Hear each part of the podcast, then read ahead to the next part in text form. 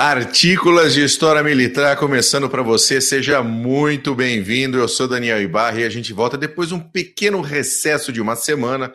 O nosso querido Paulo precisou tirar um russo do pescoço, mas agora já está tudo belezinha, tudo tranquilo. Muito bom. abraço para o nosso querido Peton, que já está por aqui, o Breno Mendes, o Igor Carbas, o André Siqueira. Saudações fabianas direto da BASF em Guarulhos. Boa noite para o Emilson, para o Daniel Andrules, para o Didão Zanetti, o Davi Peixoto, grande Marcelão, nosso querido Marcelão. Ó, para você, Marcelão, um beijo. Muito bem, hoje nós vamos fazer uma série de updates, uma, uma série de aniversários de assuntos interessantes para falar, mas antes vou apresentar os nossos nossos queridos amiguinhos aqui, meu querido, o homem mais bonito de Santa Catarina, eu falo sempre, não tenho que dizer, ele está deixando crescer os cabelinhos agora, olha Madeixas. que beleza. As madeixas. Glênio Madruga, tudo bem, Mac? Tudo jóia, Bull, tudo jóia, Paulos, galera que já está acompanhando a gente. Saudações cavalarianas para todos vocês aí. E um relincho comemorativo especial para o pessoal da Marinha que 11 de junho, essa semana, foi o dia da Marinha Brasileira. Um abraço, um relincho e um coice de leve, com amor, com carinho para vocês. Muito bom. Conosco também, meu querido professor Renato Kloss. Paulos, tirou o russo fora e agora acabou-se o russo aí, né? Tive que entrar na faca, mas foi expelido. Foi expelido, como tem que ser da Ucrânia, muito bom. Ah, tudo bom, meus queridos? Bull, Mac, saudações segianas aos todos que estão nos escutando, nos assistindo. Tudo bem com vocês?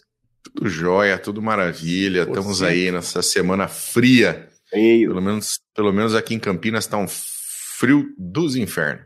Aqui também. Impressionante. Boa noite pro Yuri, que está aí também. Grande abraço. Mas vamos começar, né? Que afinal a gente já ficou uma semana atrasado. Coisa feia, Mac. Coisa feia. Esse pessoal que fica ficando, fica doente, um vai tirar o russo, outro. Eu tava ruim pra cacete.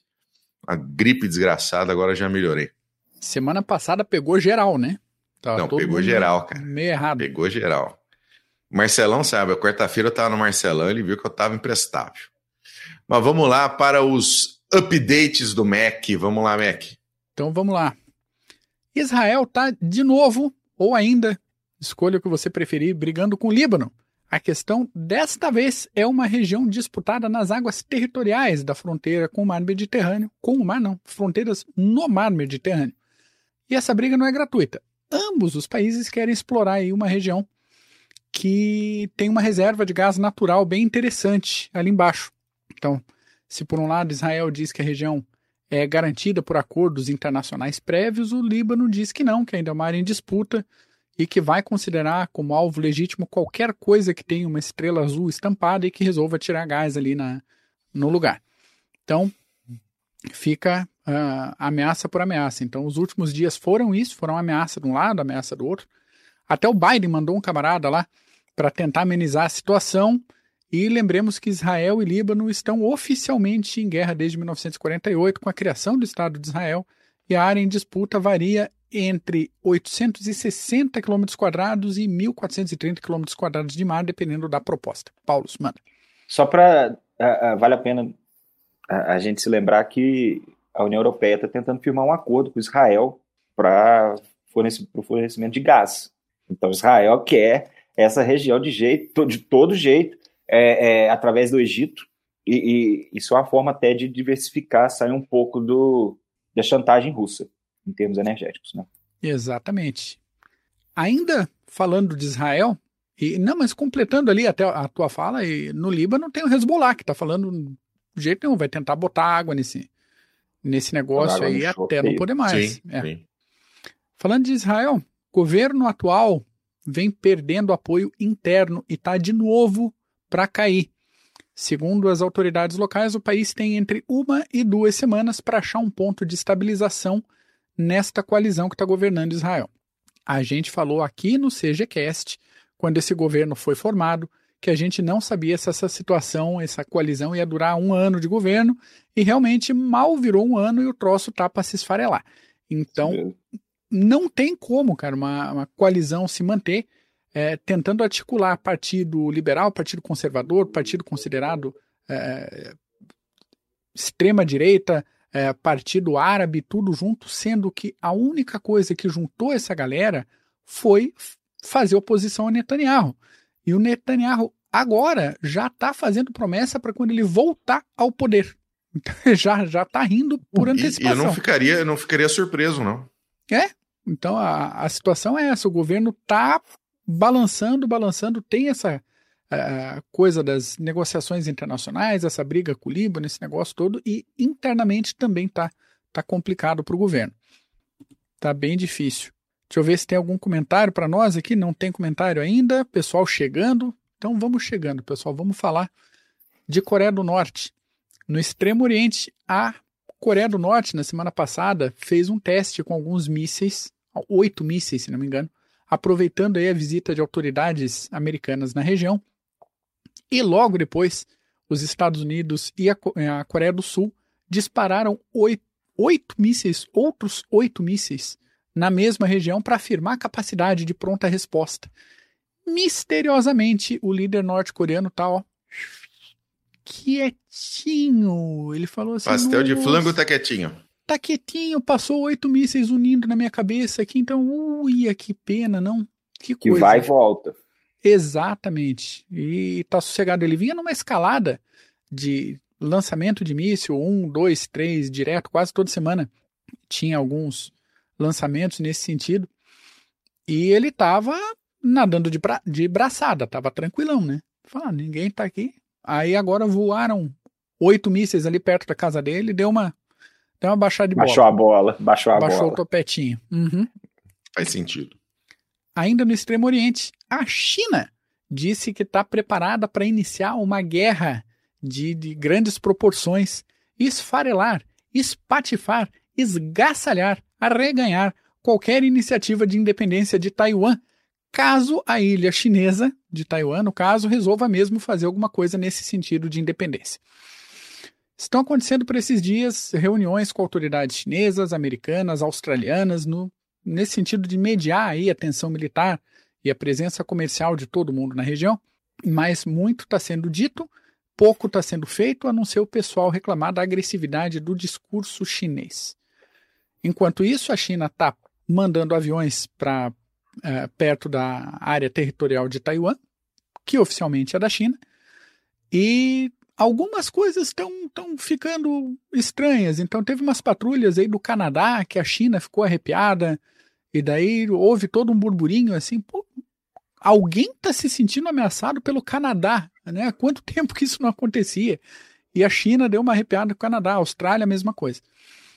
Então, que a gente continua vendo e agora puxando para o lado, para outro lado do Pacífico, no site do Departamento de Estado dos Estados Unidos, isso referente na seção lá, referente às relações internacionais com Taiwan, no meio de um monte de palavra bonita e nome de acordo, está escrito o seguinte: Nós somos contrários a qualquer alteração unilateral no status quo. Nós não apoiamos a independência de Taiwan.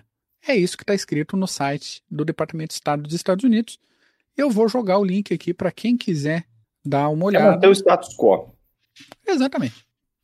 O, o Petron perguntou se Be, Be, Pequim tem bala. Bala tem, não tem experiência.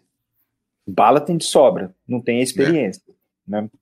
E é. hoje o que vem acontecendo na Ucrânia, sempre é bom baixar a bola quando fala que se acontecer alguma coisa nós vamos tomar, isso não é bem assim. É, tem que botar a barba de molho, não adianta querer... A China, a China ela é tudo menos burra. Exato. Exatamente. Exatamente. Ela é tudo menos burra. Ela quer, é, a primeira coisa que ela quer fazer é se aproveitar do que está acontecendo. Né? Mas uh, é, uh, é, para ela hoje, com a situação econômica que a China enfrenta, se meter numa, numa guerra que pode escalar. Exatamente. É, exatamente. Mas... E tem também a questão dos americanos. Olha, guerra na Ucrânia, vamos manter o status quo aqui, em vez de falar, ah, eu quero que a China sim, esqueça sim. Taiwan e criar outro incidente diplomático. Não, vamos deixar aí, segura aí, melhor manter a panos quentes desse jeito. Pronto. A gente Deixa garante isso. Taiwan, mas a gente não quer que Taiwan mude o que ela é hoje. Sim. Então, é um jeito de tentar segurar esse ponto. Taiwan é independente hoje, né? De certa forma. Praticamente. É. Na prática, Prática. sim, né? Vai é. ter que passar a papelada agora. No papel. tem, que tá, tem que passar a papelada. Passou o registro, senão não, não passou o, IPTU, Davi, não tá valendo. O Davi Peixoto perguntou se o Bibi vota. Davi, depende, é um, é, um, é, uma, é um parlamentarismo, né? É uma república parlamentarista, então precisa de maioria para o Bibi voltar. E foi a maioria que ele perdeu, que foi, foi que o retirou do governo. Para ele voltar, tem que haver novas eleições para que a coalizão dele vença com maioria de assentos e aí ele volta, se ele for o líder do partido. Sim. Yeah. Tem um monte de pequenos pequenos pontos aí. O, o, o, Boris Johnson acabou de passar por um voto de desconfiança no, no parlamento. E se por acaso ele tivesse eh, eh sido, sido aprovado o voto de desconfiança, ele tinha que sair. E aí o Partido Conservador que tinha que apontar um novo líder, ou se não há um novo líder a ser apontado, tem também a prerrogativa da nossa querida Betinha, que daqui a pouco eu vou falar dela, onde ela pode, através de aconselhamento do parlamento, apontar um novo líder de governo. São poucas as vezes que ela tem essa prerrogativa. Isso já aconteceu antes, uh, quando Anthony Eden uh, uh, teve que né, vazar correndo depois da, daquela cagada de Suez, e aí uh, ela apontou, através de aconselhamento do próprio parlamento, o Harold Macmillan, que foi outra merda também. então, então, tá tudo certo, tá tudo certo. Mas é, é, é, não, não tem muito o que fazer. O Bibi só volta com nova eleição. Hum. Ah, vamos ter que fazer nova eleição porque o, o, o país está ingovernável. Não se esqueçam que a Espanha ficou anos sem um primeiro-ministro. Exatamente. Porque não havia Consenso. Não havia consenso e não havia maioria de assentos. Não se esqueça. Não é tão necessário assim, dependendo do é. sujeito. Já que estamos falando de Europa, vamos falar de Europa, né? Já que fomos para a Inglaterra, uma disputa territorial que está entre as mais longas em território europeu, que envolve território europeu, pelo menos, e também mais elegantes e mais sem sentido da atualidade, está finalmente chegando ao fim. A ilha de Hans é disputada há quase 50 anos entre a Dinamarca e o Canadá. Ela não é habitada, ela não tem recursos minerais. Essa história é ótima. É, ela tem é, 1,3 km quadrados de área. Isso, para ter uma ideia, ela é 400 vezes menor que a ilha de Santa Catarina aqui, 20 vezes menor que a Ilha do Mel e também cerca de 20 vezes menor que Fernando de Noronha. É uma pedra que está ali. E a disputa começou lá em, em 1973, quando os dois países ali, Dinamarca e Canadá, traçaram uma linha intermediária entre a Groenlândia e a, a ilha reconhecida canadense mais próxima, mas não conseguiram decidir o destino da ilha de Hans, que ficava justamente nesse meio do caminho aí, nessa, em cima dessa linha. Aí, em 1984, os dinamarqueses foram lá nessa ilha, colocaram uma bandeira e deixaram schnapps com uma mensagem: Bem-vindos à ilha dinamarquesa. Um tempo depois, os canadenses foram lá, trocaram a bandeira, deixaram uma outra garrafa e um recadinho. E a coisa ficou se repetindo nessa educação, nessa cordialidade, esse tempo todo. E por isso, por causa dessas bebidas, vai, bebida vem, bandeira sobe, bandeira desce, o negócio ficou conhecido como a Guerra do Whisky. E agora, finalmente, os dois países resolveram acabar com essa é, guerra violenta, esse excesso de, de, de, de verve, essa sangue desperdício de é testosterona. É Exatamente. E resolveram traçar uma linha de fronteira na ilha. E agora cada país vai ter meia ilha de Hans, cheia de nada de qualquer um dos dois lados para chamar de sua, além de uma curiosa fronteira terrestre entre a Dinamarca e o Canadá. Olha só. Que coisa louca, hein? Que coisa curiosa. E assim temos o final da Guerra do Whisky. Que pena. Devia ser legal pro pessoal das marinhas que iam lá, né? Fazer essa troca da guarda. Sim, entre aspas. Te, teve até um, um, uma política, eu acho que foi da Dinamarca agora, que foi esses tempos na, na ilha de Hans, e viu a quantidade de garrafa que estava espalhada por lá, é um negócio absurdo, assim, né? no lugar da, das bandeiras, tava uma garrafa violenta. Sim. Registros de uma guerra prolongada de quase 50 anos. Que maravilha que mais, Mac? também, então, ainda tem. Vamos voltar na Inglaterra lá. Nesse dia, 14 de junho, também conhecido como hoje, parte eu estava previsto para partir, eu não consegui uma confirmação se partiu, se não partiu, o demônio do avião, o primeiro voo eh, saindo da Inglaterra em direção a Ruanda com os imigrantes ilegais, aquela primeira leva de imigrantes ilegais, depois Cara. daquele acordo que a gente falou lá, que foi assinado em abril e a gente comentou aqui no CGCast uns tempos atrás. Pois é, pois é. Posso, posso dar um pitaquinho aí. aí? No, no- Vai lá. Uhum. Na última semana chegaram à, à- costa britânica aproximadamente 300 e poucos imigrantes ilegais, né? Em barquinhos e etc. Você sabe quantos imigrantes iam ser levados nesse voo para Ruanda? Sete. Aí, ó. Hum, hum. Político é lindo, cara. É, né? Político é fantástico. Sete. Gastar uma grana enviar só sete. do cacete do Uhum. cofre público, público britânico para levar sete cabra para Ruanda. Pois é. Depois o Boris Johnson não quer que o nego perde a cabeça dele, né, cara? Pois é, então- Depois acha ruim. Depois fica achando ruim. É, é, e Né? daí tem crítica de um lado, tem crítica de outro, uma por eh, desperdício de dinheiro público, outra por dizendo que seria violação de direitos humanos. Então tem um monte de inglês aí revoltado com esse negócio. E do outro lado, Ruanda está relativamente feliz com isso, né? Ruanda está falando assim, é uma oportunidade de a gente reafirmar o nosso eh, papel como um país acolhedor de é, imigrantes e exilados e coisa, é, é, é de rir mesmo.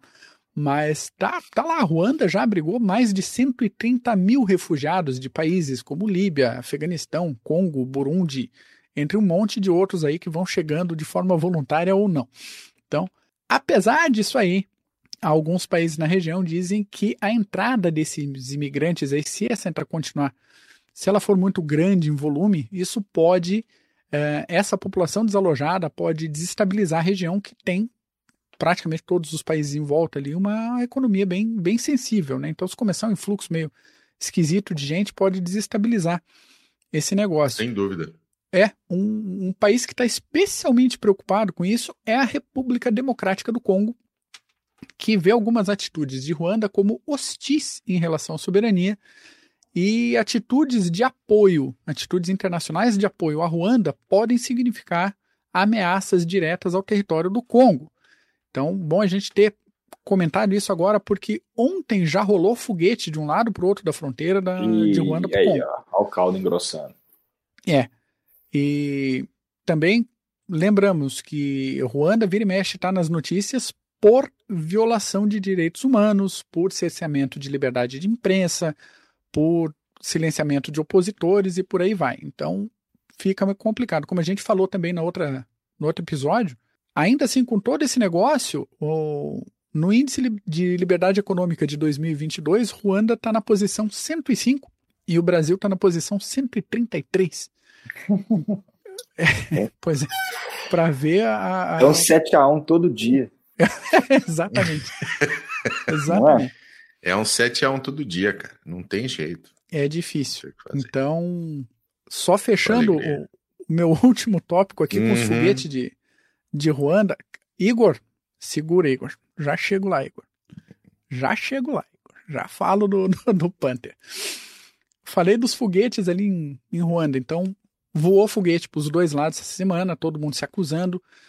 Porque um grupo rebelde regional chamado M23 capturou a cidade de Bunagana, no leste da República Democrática do Congo, que é uma cidade bem pertinho da fronteira com Uganda. E os congoleses estão aí tentando chamar a atenção do mundo porque, segundo eles, Ruanda está financiando o M23. O problema disso tudo é que Bunagana fica só a 60 quilômetros de Goma, que é a capital da província ali da, da região que faz fronteira com Ruanda, que é uma cidade de quase 2 milhões de habitantes, que tem grande importância por ser, por ser um centro de apoio, de suporte humanitário internacional. Mas aí fica a pergunta: que infernos é esse M23? M23 é o grupo 23 de março, também conhecido como Exército Revolucionário Congolês. Pelo nome a gente já vê, né? Então, que atua principalmente nessa provínciazinha de Kivu do Norte. Então, Caramba. respira. É um grupo de, de atividade pesada. Enfim. Esse grupo vem incomodando o Congo ali desde 2012. Então, num certo momento, 2012, final de 2012, acho que início de 2013, eles chegaram a capturar essa cidade de, de, de Goma, mas recuaram depois de um apelo internacional, promessa de negociação tal, e meio que sossegaram o facho ali em 2013, mas voltaram uh, agora à atividade mais intensa. Uh, tem até um relatório da ONU que aponta que o grupo foi or organizado e é financiado por Ruanda. E o Ruanda nega, claro, diz, não, não tem nada a ver com esse negócio aí. Mas, mas Ruanda afirma Sabemos que. Sabemos como que as é, coisas são feitas. Exatamente. Ruanda diz assim: ó, o Congo abrigou um monte de Hutus, aqueles Hutus que fizeram o genocídio lá em 1994. Então já tem uma pedrinha entalada aqui nessa garganta. E o M23 é formado majoritariamente por pessoas de etnia Tutsi, que curiosamente são da mesma etnia do presidente de Ruanda, o Paul Kagame. Então, esse contexto étnico-cultural também não ajuda muito a disfarçar as intenções territoriais e de vingança do M23. Então. De, de jeito nenhum. É, se a gente pensa naquele negócio de, de. Essa região tem população etnicamente correspondente ao país X. Então surge um grupo rebelde aqui. Nossa, agora nós queremos autonomia. Qual é o passo seguinte? Então, nós Se queremos. Se cada um resolver fazer isso, ou a África vai ficar uma coxa de retalhos, mais do que já é, né? Mais do que já é, exatamente. Mas assim, eh, se a gente, se, se a gente parar para pensar, a, mesmo com, com a colonização europeia e pós-colonização europeia, a, as lutas tribais na África nunca terminaram. Não. As, as, as fronteiras que foram feitas artificialmente, isso acontece no Oriente Médio da mesma maneira, tá? Quando a gente fala de curdos, de persas, de árabes, e aí você tem aquela série de divisões dentro da, da, da, da religião muçulmana, e cada uma dessas divisões estão dentro de uma tribo diferente. Não adianta. Sempre é. vai ter pau. Entendeu? É, que... Sempre vai ter pau. A não ser que faça como, como às vezes acontece, né? Você pega lá, um, um, maluco vai lá e quer matar todo mundo, fazer um genocídio e. É. Né? Porque uma e, da, das dificuldades. acaba assim é, a gente até falou no outro episódio aqui que não havia fronteiras fixas antes da colonização europeia. Todas as fronteiras não, eram claro bem flexíveis. Não. Então, quando foi iniciar o processo de descolonização, volta para qual fronteira? É. Eu, não eu posso, para voltar. Eu posso estar tá falando até uma bobagem, tá? Mas eu acho que não existia nem conceito de nação dentro do ah, continente depende, africano. não, depende da região. Depende da região, até né? tinha. Tirando o norte tinha. ali, mas. O norte e o sul da África do Sul, o resto é, o resto era bem fluido, era bem, é. bem. Enfim. E a gente, nós temos muito hoje em dia ainda aquela política tribal. Né? É, claro. Então.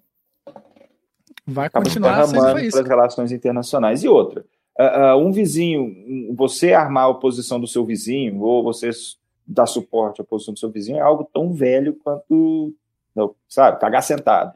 É Exatamente. velho. Então, isso é normal. Exatamente. Muito Fechando bom. então, Igor, o que, que eu acho do, da volta do Panther? Eu acho o seguinte, um blindado que está prometendo bastante, tem bastante tecnologia embarcada, opção para três ou para quatro tripulantes, canhãozão de 130 milímetros com alcance letal 50% superior ao de 120, com capacidade de utilização de, de munição inteligente, é além da, do, do 130, tem uma .50 coaxial com canhão, tem um sistema totalmente automatizado para defesa é, contra drones, vai ter até drone embarcado. Então, sim, sim. Três tipos de defesa, ativa, passiva, reativa. Ah, o perfil dele é um espetáculo, o design é um belo é blindado. É um então, belo MBT. Que eu falo, Cavalaria neles! É isso que eu falo. O Mac sabe? tem que começar a vender tanque. Olha aí, começar a vender um tanque direitinho. É isso aí, vai é se candidatar, ele vai se candidatar uma vaga lá na Leroy Merlin para vender tanque. vai, pode fazer que você consegue tudo direitinho. Especificações, Não, o cliente é, compra na hora. É, é isso aí. Enquanto a gente está vendo, por exemplo, um monte de, de papo furado de bravata russa com armata, por exemplo, a Alemanha, a, a, a Rheinmetall está entregando o, o Panther. E fica a, a, a, aquele outro lado. O que, que vai vir, por exemplo, de próxima geração de blindados e de desenvolvimento dos Estados Unidos? Porque quando a gente pensa assim, ah, acabou a era do blindado, porque tem drone. Tá, e se o blindado tiver defesa ativa contra drone, faz como? E assim, pensando em blindado alto nível, se a gente pensar que existe blindados como Abrams, como Leopard 2, como, eh, sei lá, o Leclerc mesmo, o Challenger. O Challenger. Isso é uma categoria, daí a gente vai para um combate, os russos me aparecem com T-62. Com gaiolinha. Com gaiolinha. Não, e não é só é isso, né? Erro relação de... à guerra de blindado, sabe? Muito, muito blindado destruído por erro de doutrina, né? A na maioria? Ucrânia. A maioria, é, exato. Na Ucrânia. Então, Movimentação durante o dia, sem cobertura, sem superioridade aérea. É, claro. É. Tá pedindo, tá pedindo para virar um caixãozinho os tripulantes lá dentro. Isso aí. fazer. Isso daí. E daí é, é mau emprego da arma, não é fragilidade do, do, do vetor de combate, uhum. né? Aquele Sim. esquema, eu posso sair daqui de Floripa e ir até Campinas de carro com o carro desligado, empurrando o carro. Vai ser um pouco difícil? Vai, mas chega. Né? Tendo mais uns 3, 4 para me ajudar, uma hora chega. É assim que o negócio é para ser usado? Não é. Então, pô, né? Não usa Tem... assim, né? Ele não usa assim, exatamente. Então, é isso, aço e balaço, fogo, movimento, cavalaria neles, né? Que vem as próximas gerações de blindados aí. Tô, tô curioso para ver o que, que, que, chega. E Vamos ver o que vai acontecer. Próximo. É isso. Qual será o próximo? Quer mais, Mac? É isso por hoje. É isso. é hoje. isso? Uhum. Então tá bom. Eu vou fazer uns updates aqui. O meu é, é rapidinho, é coisinha de aniversário, é coisinha light. O Mac é bem mais técnico, bem mais foda do que eu entendeu? vamos começar, vamos começar que semana passada que a gente devia ter feito aqui o nosso uh, uh, o nosso podcast não deu. Nós tivemos algumas algumas alguns aniversários, algumas coisas acontecendo. Primeiro, os 78 anos do dia D, lá no dia 6 de junho, quando as tropas aliadas desembarcaram na Normandia com 175 mil homens, mais de 55 mil carros de combate de todos os tipos, de todos os jeitos, mais de 5 mil navios, mais de 11 mil aeronaves, e foi a maior operação aerotransportada, ou como você quiser chamar, da história. Então, para quem gosta, gosta de história militar e gosta de Segunda Guerra Mundial, para ler sobre o dia D, nada mais do que o próprio O Dia D, do Stephen Ambrose. É um catatauzão bem bonito. Acho que tem aqui umas 700 páginas, né, Mac? Você que, você que é o homem que sempre. Aqui, eu vou até olhar aqui na hora, ó. Por aí. 750, 753 páginas. Perfeitamente. E é um primor. É um primor. Eu, eu, peguei ele na, eu peguei ele na estante para dar uma olhada, comecei a ler aqui agradecimentos e não sei o que mais lá, e eu quero ler de novo. Eu vou ler Tem um livro muito bom também do Cornelius Ryan. Do Cornelius Ryan. Que inclusive é citado, o Stephen Ambrose cita aqui nos agradecimentos o próprio livro do Cornelius Ryan, que é o mais longo dos dias, uh, onde ele até fala: eu não concordo com algumas, algumas informações que o Cornelius colocou, mas é, é, é impressionante como o Cornelius Ryan foi um autor que influenciou outros atores a escrever sobre o dia D, e aqui, essa obra do Stephen Ambrose é absolutamente uma obra-prima sobre o dia D. Quem gosta do dia D, quem quer aprender sobre o dia D, leia o dia D do Stephen Ambrose. Sobre Band of Brothers também, um livro dele sobre o Band of Brothers. Sim, o uh, Soldado Soldados, Cidadão. Ele também, muito bom. O Soldado Cidadão dele é fantástico. História. Então, vale a pena, foram 78 anos do dia D. Nós tivemos também o jubileu de platina da Betinha, grande Betinha, linda Betinha, Betinha só amor, Betinha fantástica, 70 anos como a chefe de Estado da Grã-Bretanha e da Commonwealth, absolutamente fantástica, ela com 96 anos ainda disposta e, e lúcida, uh, fazendo ainda aquelas brincadeirinhas que ela faz, como ela fez lá nas Olimpíadas com o James Bond, né, fingindo que saltava do, do helicóptero. Agora teve um videozinho dela com um, um personagem urso lá do, do Paddington. Também foi muito engraçadinho. Mas o que o pessoal não entende é que a Betinha ela é o que fez com que a Grã-Bretanha se tornasse algo estável democraticamente ao longo dos últimos 70 anos. O, o, o fato dela cumprir com maestria a sua função de chefe de Estado, sem qualquer interferência aos outros poderes na Grã-Bretanha, é absolutamente fantástico. E o Emilson até comentou aqui, né, qual seria o impacto. O impacto seria grande. Porque, assim, para você ter uma ideia, Emilson, nas pesquisas, a Betinha ela é mais popular do que a própria monarquia. Né? Tem gente que gosta da Betinha e não gosta tanto da monarquia.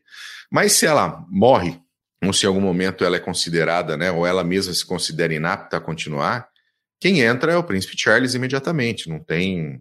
A monarquia segue. A monarquia, sim. Morre, o outro deu o último suspiro, pum, virou o jogo, como aconteceu com o pai dela.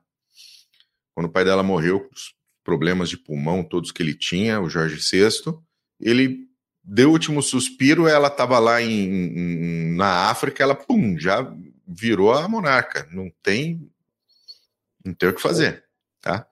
Então é só uma continuidade. Como o Charles já está também em idade avançada, 73 anos, uh, é normal que ele não fique muito no poder e depois uhum. acabe indo para o William e aí nós vamos ver como vão ser as mudanças dentro dessa instituição que a Betinha tanto protegeu, né? Ela foi a primeira que teve a sua coroação televisionada ao vivo no Reino Unido. As únicas partes que não foram televisionadas foram o momento dela ser ungida em óleo sagrado e o momento da comunhão. O restante toda a cerimônia o pessoal pode assistir pela televisão. E depois, nos Estados Unidos, mais de 50 milhões de pessoas assistiram à coroação uh, uh, em VT, né? Que obviamente não tinha transmissão ao vivo que, que cruzasse o Atlântico. E, e ela passou por uma série de, de, de, questões, de problemas, tanto internos quanto externos, e eu, eu adoro a Betinha, não tem como não, não ser fã dela, e vou ficar muito triste o dia que ela que a reptiliana partir, que ela nos deixar. Cara, Interessante. Só uma, uma questão de tempo. A gente tá falando assim, desde que inventaram a televisão, ela foi a única coroada. Sim. É, Sim. a gente, para ter uma régua, né, para ter uma referência de história uhum. recente de meios de comunicação, é isso. É isso. É isso. E, e assim, ela precisou. Anos, e ela precisou aprender com essa mudança toda de, de, de como se comunicar com os seus súditos, né? Do rádio, depois a televisão e agora mais recentemente toda essa questão de mídias sociais, etc. E ela faz isso muito bem. E quando, quando ela morrer vai ser um, um choque, né? Tem alguém novo lá em Buckingham. Mas uma hora vai. Não tem o que fazer. Acontece. E outra, a última minha, é que hoje, hoje, faz 40 anos que as forças argentinas se renderam nas Falklands, hahaha, e que e que os habitantes das Falklands tiveram novamente o governo que eles desejavam, como disse o general Jeremy Moore no seu telegrama para Londres. Então hoje 40 anos, hoje é o Liberation Day, hoje uma série de, de, de, de festas, hoje teve uma série de comemorações também na Grã-Bretanha, em vários lugares, então 40 anos que essa invasão ilegal aconteceu e foi devidamente despachada pelas forças militares britânicas, com toda a pompa e circunstância, mas não sem os argentinos terem deixado campos minados extensos, que só foram terminar de ser limpos agora, alguns anos atrás, uh, terem deixado armadilhas com granadas em escolas, hospitais e casas de residentes, né? E foi o pós o pós liberação foi bem complicado, bem complicado. Mas no final das contas ninguém se feriu e os argentinos podem o que podem fazer agora é ficar ah, Malvinas, Malvinas, é, pau no cu. Falklands. Belezinha? Se você quer saber mais sobre é, a Guerra das Falklands, eu, já, eu fiz, inclusive, eu fiz, a gente fez um, um, um podcast, uma live agora, quando, quando teve o aniversário do início da guerra. Ali, acho que foi dia 6 de abril, se não me engano, o nosso, o, o, nossa live, procura lá, que é a traição inglesa, que eu explico, eu explico nessa live por que os argentinos achavam que os britânicos não iam responder à invasão. Tá? As origens, né? né? Então é, é meio que as origens da guerra de, de maneira real, né? Eu não estou falando de, de, de, de, quem é ou de quem não é a ilha, porque isso é, já é definido. Né? A ilha pertence aos seus habitantes e eles querem ser britânicos. Mas fala sobre o que levou os argentinos a imaginar que poderiam fazer isso, que sairiam bem com isso. Tá? Então assistam lá que foi, foi bem legal.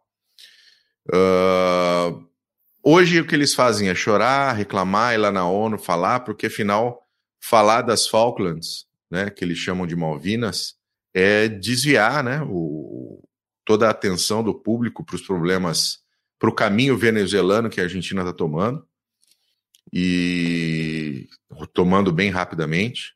A Argentina não tem qualquer capacidade militar para nada, então tem que fazer e hoje não, não teria nem como nem como tentar algo assim, mas o que ela pode fazer é ficar brigando, ficar gritando e tentar desviar e doutrinar, né? Que ela mais faz é doutrinar criança em escola.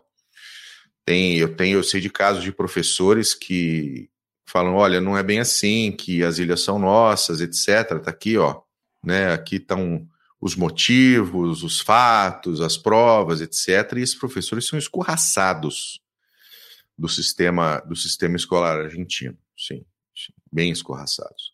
Então é uma questão, eles doutrinam realmente com força, com muita força. Ainda tem aquelas aquelas uh, loucuras de que afundaram porta-aviões inglês no, no, durante a guerra. Cara, tem umas histórias fantásticas. Um dia eu trago para vocês aí. Mais 40 anos, Liberation Day. Parabéns aos, aos Kelpers, aos Falklanders, que não precisavam mais viver sob o jugo hermanito. Tá bom? E é isso. O chororô bate no, no portão do palácio de, de Buckingham e volta com barulhinho de bé, das ovelhinhas das Falklands. Exatamente. É não, hoje as Falklands possuem uma, uma um, um, um, contingente militar de vulto, sempre você sempre tem um, uma belonave britânica ali fazendo exercícios. Assim, ó, nem tenta, nem tenta. Vai dar pior, né? Porque vocês precisam ler o livro The First Casualty, do Ricky D. Phillips, que fala sobre as primeiras horas de batalha da, da, da, da Guerra das Falklands, quando os argentinos invadem e chegam até a casa do governador. E muito se fala de que não, não aconteceu muita coisa, a guerra foi só quando houve a, a Operação Corporate, né? Que quando veio a, a Task Force para o Atlântico Sul. E não foi bem assim. Esse livro do Rick Phillips é fantástico. The First Casualty. Tem em book, tem no Kindle, é só dar uma procurada lá. Depois até o Mac deixa um, um linkzinho da Amazon para você, tá? Porque vale a pena ouvir, tá? E Falklands are British. Belezinha? O Paulos, agora é a hora do update da nossa querida Ucrânia, que o pau voltou a torar firme e forte por lá. É, a maré mudou. Agora na, na Ucrânia, agora os russos estão a, a, ganhando momento, estão por cima, vamos dizer assim, é, é, com grande uso do poder de fogo. A mesma coisa que aconteceu no Afeganistão, a mesma coisa que aconteceu na Chechênia, a mesma coisa que aconteceu na Finlândia em 1939, 1940. Os russos aprendem e passam a usar o poder de fogo a, a, como forma de derrotar e ocupar. Então, nós estamos vendo uma guerra de atrito. De fato, já era uma guerra de atrito, mas o que está acontecendo no leste da Ucrânia é uma guerra de atrito dos moldes da Primeira e Segunda Guerra. É, artilharia conquista e infantaria ocupa. É isso nós estamos vendo hoje na Ucrânia. É, bom, são 111 dias de batalha já. Como nós falamos sempre, Kiev não caiu, o Zelensky não fugiu, mas a situação, a gente já vem falando um tempo, mas agora a situação mudou no leste ucraniano. Nós temos os russos agora tentando conquistar a maior parte da região de Donbass, né, Luhansk e Donetsk, e eles estão tentando isso através da, da batalha de cerco. É, hoje, os a discussão principal é sobre a batalha de Severodonetsk. Então, uns falam que os russos já conquistaram a batalha por inteiro, de ontem para hoje eles diziam que não, até porque o que está acontecendo em Severodonetsk é o seguinte: Os russos estão conquistando terreno, já estão quase que, se não conquistar a cidade inteira, praticamente a cidade inteira, só que os russos não possuem infantaria suficiente para ocupar esses ganhos. Eles vêm usando muita artilharia e aviação de ataque para poder neutralizar as defesas ucranianas. Isso é uma, uma certa relutância de usar infantaria, porque estão rapando o tacho. Estão pegando gente na rua, na região de Donbass, botando uniforme e mandando para a linha de frente. Então, uh, nós temos agora outra planta industrial com alguns refugiados e alguns soldados também se defendendo. Agora não é mais Azov, é Atov, o nome da, da, da planta industrial. E nós temos nessa região de Severodonetsk uma centena de combatentes se defendendo ainda nessa região. Então, acho que até num comentário eles falaram que Severodonetsk caiu hoje, provavelmente que provavelmente tenha caído, mas é, os russos ainda não estão um pouco relutantes de a, a enviarem sua infantaria por completo e depois partir para Lysychansk, eu acho que é esse o nome da próxima cidade. Então, o que os russos vêm fazendo agora é tentar cercar essas forças ucranianas, é, é, enquanto nós temos esforços secundários dos russos em Kharkiv, um pouco ao norte, em Kherson, no sul, eles estão na defensiva, os ucranianos estão progredindo nessa área, porém, muita pouca progressão, muito poucos ganhos a, a, até agora. Mas é isso. Hoje nós estamos vendo é apenas a, uma, um duelo de artilharia. Kharkiv, por exemplo, foi citado que o que está acontecendo em Kharkiv nada mais é do que um duelo de artilharia e combate em trincheiras. Isso é a Primeira Guerra. A mesma táticas da Primeira Guerra Mundial. Então é o extremo do, do atrito o que vem ocorrendo no leste ucraniano. Ah, nós temos agora, aos poucos, atividades de guerrilheiros, partisãs na região ocupada. É, isso é algo que os russos precisam se acostumar, porque irá ocorrer cada vez mais, eles irão intensificar esses ataques. Porém, o que nós temos hoje é Severodonetsk como ponto principal. Ah, foram destruídas as pontes que ligam Severodonetsk a Lysychansk. E os russos estão culpando os ucranianos. E os ucranianos culpando os russos. Mas nós sabemos que foram os russos porque os russos querem cercar os ucranianos. Então eles cortaram a, a, destruir as pontes, ninguém sai daqui, quem ficar vai ser, irá, vão ser cercados os que ficarem aqui. Isso é normal. Felizmente, é um jogando para o outro. Só que hoje o esforço principal é, de fato, no leste, os russos estão tentando abocanhar o máximo de a território possível. Nós falamos naquela, na, no, no, episódio das origens que os russos acreditam que essa região, a costa do Mar Negro e o leste, é uma região russa. O governo de Kerensky a, a, tentou, de certa forma, ó, vocês podem ter um governo aí autônomo, provisório, aí beleza tal, mas Donbass, é a costa do Mar Negro, é da Rússia. Então eles entendem é essa região que eles ocuparam de novo. Hoje os russos estão tendo alguns, alguns problemas em relação à, consolidação do controle administrativo dessas regiões ocupadas, porque eles precisam criar a, a, a, uma situação em que essas regiões possam ser anexadas no futuro próximo.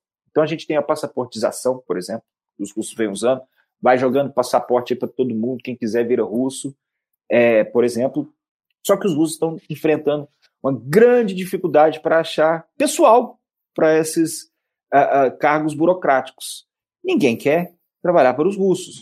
Uh, eles estão precisando de voluntários até para tirar os corpos dos escombros em Mariupol e outras cidades, e não tem ninguém. mas não era só russo que tinha ali, os ucranianos eram opressores do povo russo. Cadê os russos para trabalhar na burocracia russa? Agora, e estão ninguém? oferecendo comida, por exemplo. Ó, vocês veem a situação do jeito que está, você pode ter um salário aqui, 10 mil rublos, sei lá, mas você também pode trocar por comida. É uma forma que os russos estão tendo, estão usando para tentar preencher esses cargos burocráticos nessa região ocupada.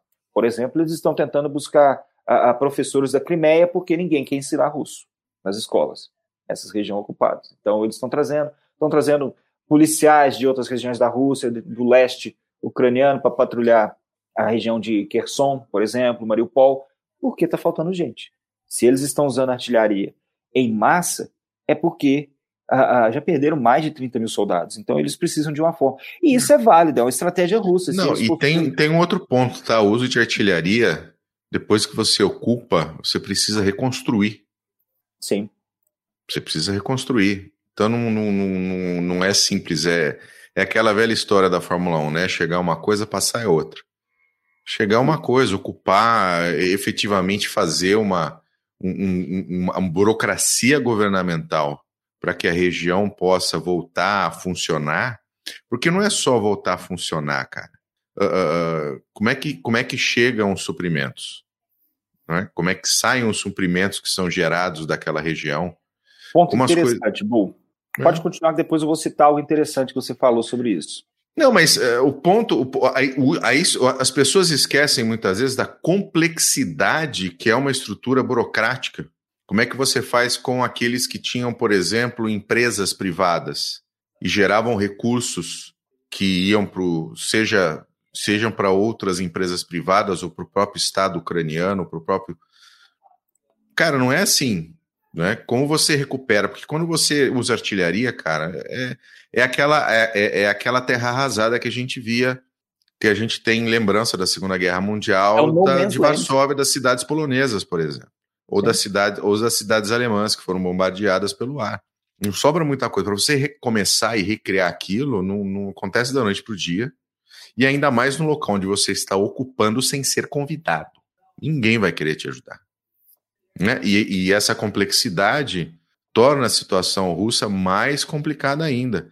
Porque você pode acabar criando um governo muito, muito fraco, né? muito de maneira muito precária, que vai continuar gerando situações onde você vai ter grupos guerrilheiros ucranianos tentando efetivamente colocar esse governo abaixo, retomar essas terras, entendeu? Então é, é, é a, a, vamos dizer assim, esse, essa tarefa russa é, é muito mais do que Hercúlea. Sim, fornecimento. Os russos precisam fornecer um Estado, fornecer os serviços básicos para a população. Isso é algo normal. Se você não consegue fornecer seus serviços básicos, alguém vai tentar fornecer e talvez tentar tomar o seu lugar.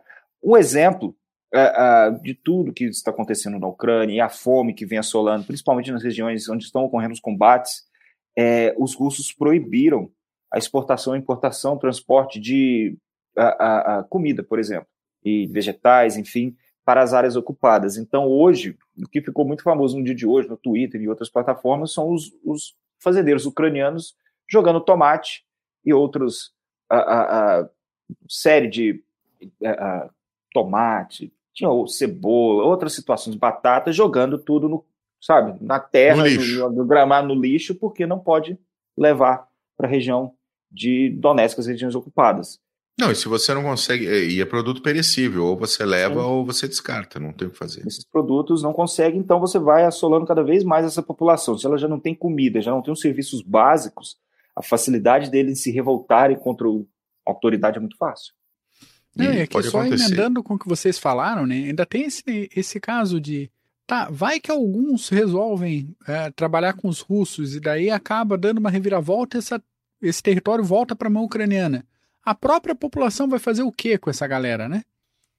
Como é que Sim. vai ser tratado entre eles? Né? E, é, é aproveitando um gancho do Yuri aqui, pode, pode haver escalada do conflito aéreo? Muito difícil, Não. muito difícil. Mas os russos aprenderam a, a, a, usarem as maiores baixas em, termos de aviação são esses, as aeronaves de ataque e dos drones, porque eles aprenderam, se precisa soltar, lançar mísseis balísticos, solta do território russo. Não é o caso de entrar, são que os, os israelenses já fazem em relação à Síria. Eles usam o território, o espaço aéreo libanês para brincar, e não, de fato, poucas vezes entram na Síria de fato. Porém, é importante a gente citar que agora a Rússia vem é, é, mudando a maré no leste, no leste ucraniano, leste europeu, no leste ucraniano. Então, esse poder de fogo maciço, grande uso do poder de fogo, é, os russos já estão sem munições, munições teleguiadas, me fugiu o nome agora, munições de precisão, no caso, e estão usando munições da década da, da Guerra Fria, por exemplo, porque está acontecer uma falta de munições dos dois lados. Os ucranianos estão na defensiva, na região, já vem na defensiva, ainda mais nessa parte. Agora é interessante que os ucranianos, Zelensky, ministro de defesa, eles vêm batendo muito na tecla que eles precisam de armas pesadas, cada vez uma entrega mais rápida das armas pesadas. Porque é nessa guerra de atrito é isso que eles precisam. Eles precisam de artilharia, precisam de carros de combate para fazer frente aos russos que possuem muito, muita artilharia, muitos carros de combate, essas capacidades os russos possuem de fato. Então, algo que vem acontecendo, que eu até separei aqui para citar hoje, os veículos de informação que cobrem a guerra na Ucrânia estão batendo na tecla que os ucranianos precisam de mais, uh, uh, mais poder de fogo, mais capacidades de fazer frente aos russos. Por exemplo, semana passada o Der Spiegel da Alemanha citou que o, os howitzers ucranianos eles precisam atirar e mudar de posição o mais rápido possível para não serem engolidos pela artilharia russa.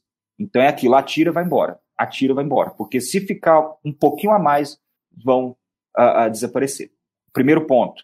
No caso, o Washington Post semana passada também, citaram que a falta de munição de artilharia está fazendo diferença no, na linha de frente no leste europeu, em relação aos russos principalmente. O Telegraph britânico falaram que a proporção em artilharia entre Rússia e Ucrânia é de 40 para 1. Deve ser isso mesmo. 40 para 1. Muito próximo é, a isso. É isso mesmo. Por isso que os, os, ucranianos batem na tecla, olha, vocês podem, gente, vocês podem fazer o que quiser. E o que o Ocidente já vem, principalmente os Estados Unidos, uh, uh, os os países bálticos, vem ajudando, porém eles precisam de mais rapidez nessa entrega de material pesado. É isso que eles precisam. A Newsweek, semana passada também, uh, que a Ucrânia tem chance de perder a guerra no leste da Ucrânia devido à falta de armas pesadas. E o Business Insider citou que os ucranianos afirmam que os russos possuem de 15 a 20 vezes mais artilharia e armas pesadas do que os ucranianos. Então, nessa guerra de atrito, é isso que os ucranianos precisam. E agora eles estão em falta. Nós sabemos o tanto de material que já foi, já foi transferido para a Ucrânia, só que o momento agora é de transferir cada vez mais se o Ocidente quer que os ucranianos consigam segurar os russos no leste ucraniano. O poder de fogo maciço junto da aviação de combate e depois, quem sabe, a infantaria para ocupar. Essa é a nova tônica dos acontecimentos no leste ucraniano hoje. Então, é, para a gente discutir uma estratégia por parte dos ucranianos em frente a, a, em, eles estão enfrentando esse poder de fogo maciço dos russos, é uma estratégia fabiana. Nós já citamos aqui várias vezes é, é no, no CGCast, no PHM, que é que vem do, dos romanos. Agora eu esqueci o nome. Maximus, Fábios Maximus Verrucosos, o postergador. Esse Olha é, o é nome da criatura. Isso. Ele fez frente a Aníbal nas guerras a, a, quando Aníbal invadiu a Itália tal, e a estratégia fabiana é aquela de evitar o combate, o máximo que você puder. Ataca as linhas de, de suprimento, ataca alguns destacamentos mais isolados do corpo principal de exército, e assim você vai sobrevivendo para lutar mais um dia. É isso que, por exemplo, os americanos fizeram na Guerra de Independência contra os britânicos no século XVIII, e é isso que os ucranianos precisam fazer agora. Eles não possuem a capacidade de emendar uma ofensiva e expulsar de uma vez por todas os russos do leste da Ucrânia. O que eles precisam fazer é fustigar e tentar evitar essa batalha, a, a batalha decisiva. Porque se caso eles, se os russos conseguem cercar os ucranianos, tchau e benção o leste, o leste ucraniano. Crimeia já foi, Costa do Mar Negro já também já está em mãos, já, já era por parte dos ucranianos, agora é o leste e nós já citamos alguns episódios para trás como os objetivos russos vêm diminuindo. Atacar o Kharkiv novamente. Então, se eles conseguem renovar, isso mostra que os russos estão conseguindo, de certa forma, trazer tropas e trazer material, mesmo que seja, daqui a pouco vão entrar com T-34, KV-1, KV-2, beleza. Mas os russos, nesse ponto, os russos já estão mudando a maré no leste da Ucrânia. Vamos ver agora os próximos capítulos e principalmente a rapidez nessa ajuda do Ocidente frente a essas armas pesadas para os ucranianos que precisam e muito delas na linha de frente. É, precisa ver também até quanto o, governo ucraniano vai conseguir segurar tudo isso, né? Sem, sem sentar à mesa de negociação e sem entregar o leste para a Rússia oficialmente. Então é, é uma questão o, o, que, o que, que mostra, apesar de, de, de, toda, de todo o momento trapalhões que a Rússia teve durante todos esses 111 dias aí, uh, no fim das contas, uh, a Ucrânia vai perder algum, algum território. E, e, aí a Rússia, eu acho que se o Putin não morrer de alguma coisa que ele talvez esteja, e bom, se ele ganhar a guerra, ele não sai de lá, ninguém vai tirar ele de lá. Isso. E aí vamos ver quem vai ser o próximo. E a gente se lembra que um conflito longo como esse, todos os conflitos longos para você derrotar seu inimigo, você precisa ter dinheiro e aliados. É, é isso que você precisa. Os ucranianos é, ainda possuem. Isso, os russos não possuem. Então eles é, estão. Mas... No... Sim? Ah, mas vai secar, né, cara? Vai. Uma hora seca. De um lado e de Uma outro. hora seca. E quando secar, é negociação de toda forma. Aí você vai ver todos os Estados Unidos, a União Europeia falar, gente, senta e resolve isso aí. Porque os, a União Europeia já conseguiu uma forma de tentar a, a, a, trocar essa fonte de energia e evitar essa chantagem dos russos. chantagem energética é algo que sempre existiu também, gente. A gente fica falando todo, oh, isso sempre existiu, por quê? Muita gente acha que é, é novo. Porra, é guerra híbrida. Sempre vem com o raio da guerra híbrida aí. É lá, guerra híbrida. Não, gente, pelo amor de Deus, isso sempre existiu. Eu ia até citar lá, quando o Mac estava falando lá de Ruanda e do Congo. Olha lá, ó, vai vir daqui a pouco você pode procurar um falando guerra híbrida. Olha a guerra híbrida que eles estão fazendo. Olha a guerra híbrida da China contra Taiwan. Não é isso, gente, pelo amor de Deus. Então, esse ponto nós precisamos prestar muita atenção. Vamos ver quem consegue largar o osso, quem consegue segurar o osso por mais tempo, na verdade. A verdade é essa. Muito bom, muito bem. O, o, o Eduardo comentando se com a questão da quebradeira na economia chinesa, eles podem acabar se aventurando em Taiwan. A gente falou um pouquinho mais cedo, a gente não acredita nisso não, tá? Isso. Uh, o chinês tem muito mais problema para resolver do que se envolver em mais um, que seria Taiwan, e aí é uma escalada um pouco mais complicada. E os chineses Mas... também usar a economia, outros meios para coagir Taiwan. Sim. Talvez e se não precisar, faz outra, faz outra, outro massacre da Praça Celestial e fica tudo, tudo bem com eles. Não tem problema. E, e um abraço, Daniel Araújo dependendo da crise financeira e da situação, ainda negocia um baita acordo comercial com Taiwan, entrega a independência, sai por defensora da liberdade e autodeterminação de Taiwan e tá tudo certo, vamos fazer negócio. Monta dois estádios, 40 Toyotas pro governo. Tá é isso aí. Isso aí, isso é aí. Isso aí. Um abraço pro Daniel Araújo, pro Gabriel de Mambro, que mandou um grande close aí. Meu parceiro nosso aí, querido Paulo. Uh, Vader, um abraço, chegou atrasado. Lofai aqui, Falklands livres da Argentina e Donbass livres ucranianos. Mas não tem comparação, mas nem aqui, nem na China, né, amiguinho? Puta que pariu. Muito bem, é isso, meu querido Paulos, que temos para hoje? Vamos, vamos ver cenas dos próximos capítulos.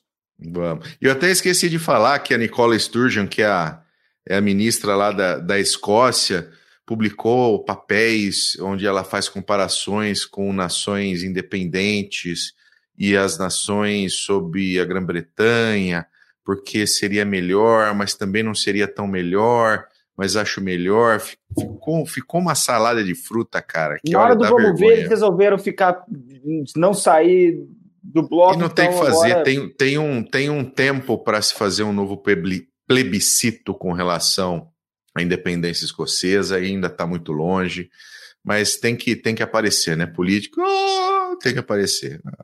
Caçar, caçar sapo na serra. Pô. Então tá bom. Paulo, obrigado, meu querido. Um beijo para você. O Mac, A gente se vê. Eu... Um abraço. Um abraço, Mac. Beijo para você. Outro. Cuide. Você vai ficar lindo, cabeludo. Então. Mais do que já é. E é bom porque tá frio, né? Não tá, é, tá não é. frio. É, protege do vento, pelo menos. E não, e não esqueçam, ó. Vale a pena ler. Vale senhores. a pena demais. Vale a pena ler. Dia D do Ambrose.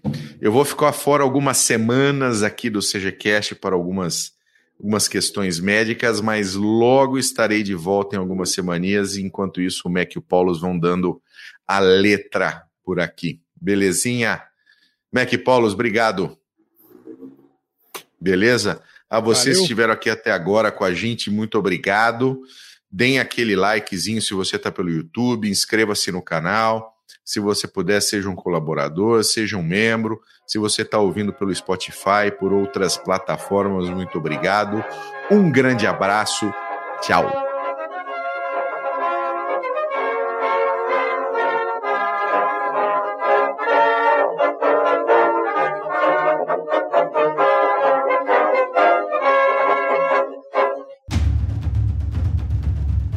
O processo de internacionalização das empresas vem colocando cada decisão institucional à prova. E para ter destaque nesse cenário cada vez mais dinâmico, é necessário que o profissional compreenda questões políticas, geopolíticas, estratégicas, diplomáticas, jurídicas, sociais e éticas.